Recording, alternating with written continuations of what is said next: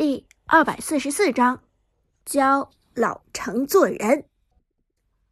终于躲过了花木兰的重剑，大手的程咬金朝着高地大步冲去，一技能跳出超远距离，马上就能赶回高地清理兵线了。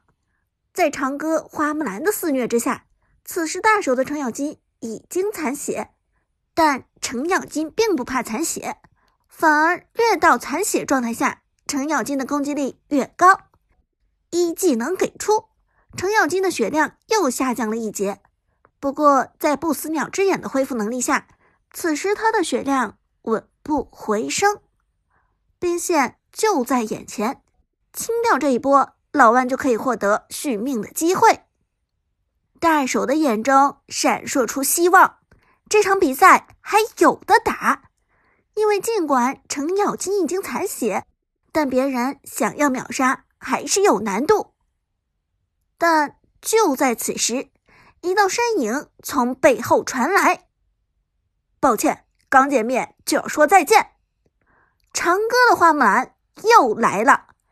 大手看了一眼自己的状态，嘴角闪过一抹冷笑：“双剑状态下的花木兰只有功能没有输出，想要秒杀我根本就不可能。”如果说重剑的花木兰还能击杀程咬金的话，那么双剑状态下的花木兰顶多只能将程咬金沉默。而此时的程咬金根本不怕沉默，因为他马上就要走到兵线的边缘了。但可惜的是，大手的判断错误了。长歌的花木兰剑锋划过，又是一个一技能七字斩打出，随后瞬间衔接平 A。又紧跟着一个七字斩，沉默打出的同时，程咬金猛地倒地，大手目瞪口呆，简直不敢相信自己的眼睛。怎么可能？大手倒吸一口凉气，抬头看着眼前的花木兰，如此强大的爆炸输出，怎么可能是双剑状态下能打得出来的？这花木兰难道是开了挂？绝望的大手根本就想不通，为什么自己的程咬金忽然变得这么脆。但此时，一个绝望的声音从耳机中响起：“是破军。”破破军。程咬金点开装备栏，随后终于明白其中的缘由。只见长歌的花木兰已经打出了破军，这件深刻程咬金的装备。破军在敌人残血状态下会增加额外伤害，而这一点刚好是残血浪的老程的克星。能教残血老程做人的利器有两件：斩杀和破军。长歌的花木兰一波团战拿到两个人头之后，刚好出了破军，而重剑一套下来。程咬金则刚好变成残血，原本配合着不死鸟之眼的程咬金，在残血状态下韧性反而比之前更强，更不容易死掉。但在破军面前，程咬金再难放浪。击杀，Legendary，长歌的花木兰拿下了全场最后一个人头，并且加入推塔队伍，一举击破水晶的护盾，推破水晶。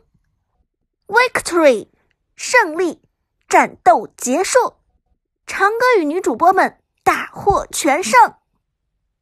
Nice，漂亮，干得漂亮！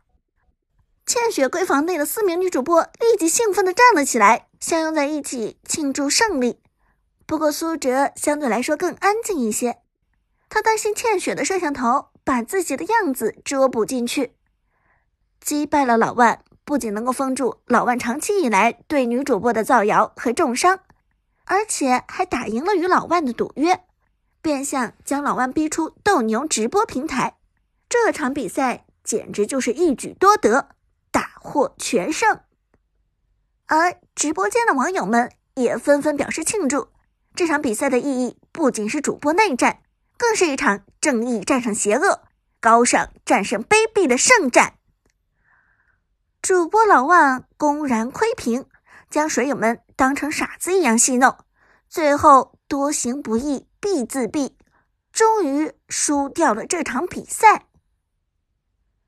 在老万的直播间内，铺天盖地，全部都是弹幕。当然，这些弹幕全都是嘲讽和谴责。亏屏狗输了，厦门发来贺电，重庆发来贺电，佛山发来贺电，山东人民发来贺电，湖南发来贺电，该，真是该，哈哈哈。真是活该！以后不要再关注这个人的直播了，这个人人品有问题。只不过老万早已经关闭了直播间的弹幕，他看不到网友们的谴责。比赛失利的结果，他根本就没有办法承受。他此时的大脑一片空白。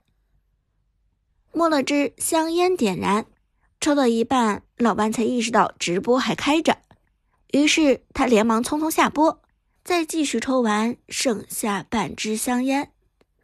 耳机里队友的声音已经听不见了，他的脑子里全都是关于前途的担忧：公然窥屏、打赌失败、退出平台，未来的路究竟要怎么走？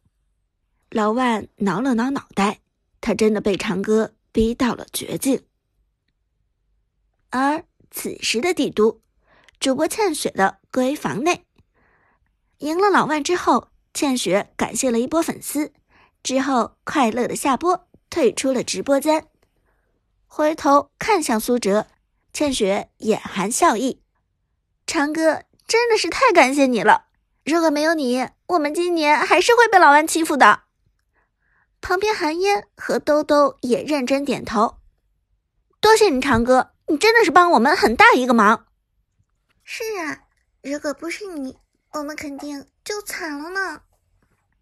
菲菲也坐过来，贴着苏哲肩膀道：“苏哲，谢谢你，这次你真的帮了我们很大的忙，你相当于挽救了他们的职业生涯。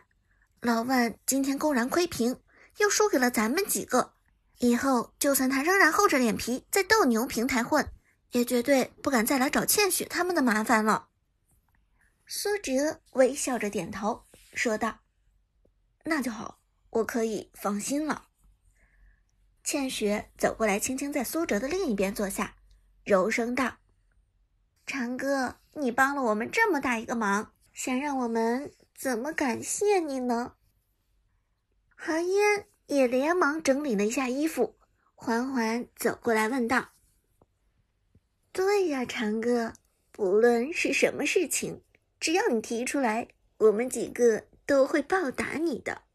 你尽管说，不要害羞，我们很喜欢你，不会拒绝你的。几个闺蜜听到韩嫣一言不合又开车，全都被逗得咯咯娇笑起来。倩雪拍了韩嫣一巴掌，道：“喂，人家长哥还是小弟弟呢，你别老开车，对他身体不好的。”苏哲尴尬的咳嗽一声，谁说谁说我小了？韩嫣立即笑道：“ 听见没有，人家不想。”于是几个女主播又忍不住笑了起来，气氛相当欢脱。最后还是菲菲认真的说道：“好了好了，苏哲，说正经的，你帮了我们这么大的忙，我们该怎么报答你呢？”苏哲微笑道：“举手之劳，你们别放在心上就好。”说到这里，苏哲想了想，又道：“如果真的想报答我，就别透露我的身份就好了。现在我在专心准备这次王者城市赛的备战，不想被外界的一些琐事所打扰。这点你放心，我们姐妹们的口风都很紧的。”菲菲笑道。其他女主播也都点头，放心，我们不会出卖你的。苏哲笑了笑，既然如此，就多谢了。时间不早了，我也该回家了。明天是海选赛的最后一场，我想回家休息了。说罢，苏哲起身，拿起自己的外套就准备离开。几个女主播看到苏哲打完比赛就要走，哪怕连喝杯水、吃个水果都不肯，连忙又殷勤挽留，但苏哲执意要走，终于还是离开了倩雪的闺房。最后，四名女主播亲自到楼下，菲菲帮苏哲叫了一辆出租车。临走前，菲菲低声道：“明天海选赛加油，我等着淘汰赛的时候亲自给你解说呢。”苏哲笑着点点头。一定。在与其他主播点头告别，苏哲便坐车往家里赶去。上了车，一路上帝都的夜景灯火阑珊。车子开到小区外的时候，苏哲的手机忽然响起，低头看去，只见是伍兹发来的消息：“小哲哲，常哥今天晚上直播首秀，你看到了吗？没看的话，我这里有视频录像。长哥的花木兰简直……”看到伍兹的消息，苏哲心中不由得一阵忐忑。如果被五字知道自己私自带四名美女主播打比赛，那么结果